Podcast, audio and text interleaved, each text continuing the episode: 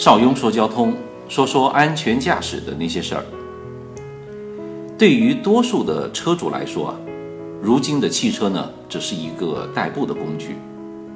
如果你的家离单位不是很远的话，爱车多数时间是在短途行驶，这样子对汽车是非常不利的。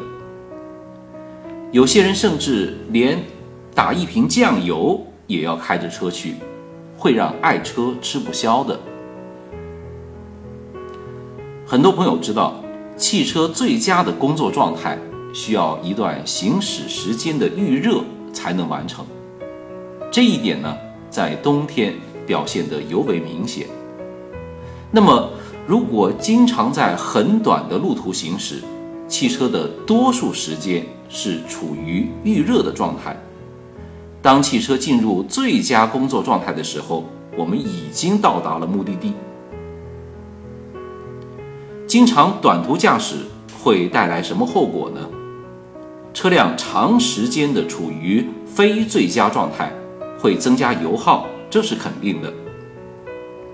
第二呢，达不到最佳的工作温度，会影响机油的润滑效果，增加磨损。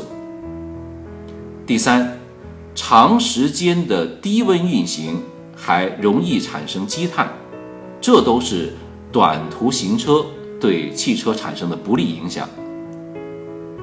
那么，应该怎样正确的处理呢？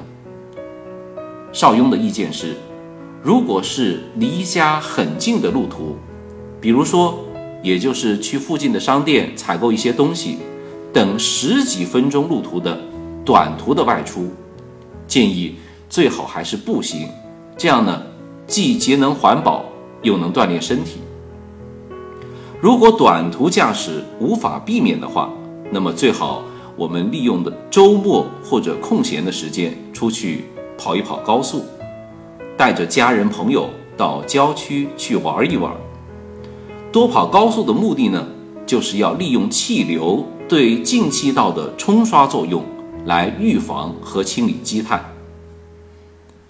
磨合期的新车更忌讳这样长期的短途行驶。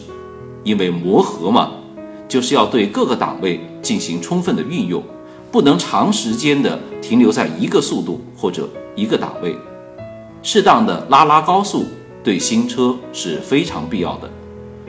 好了，今天就说这么多，邵雍祝各位平安健康，我们下次见。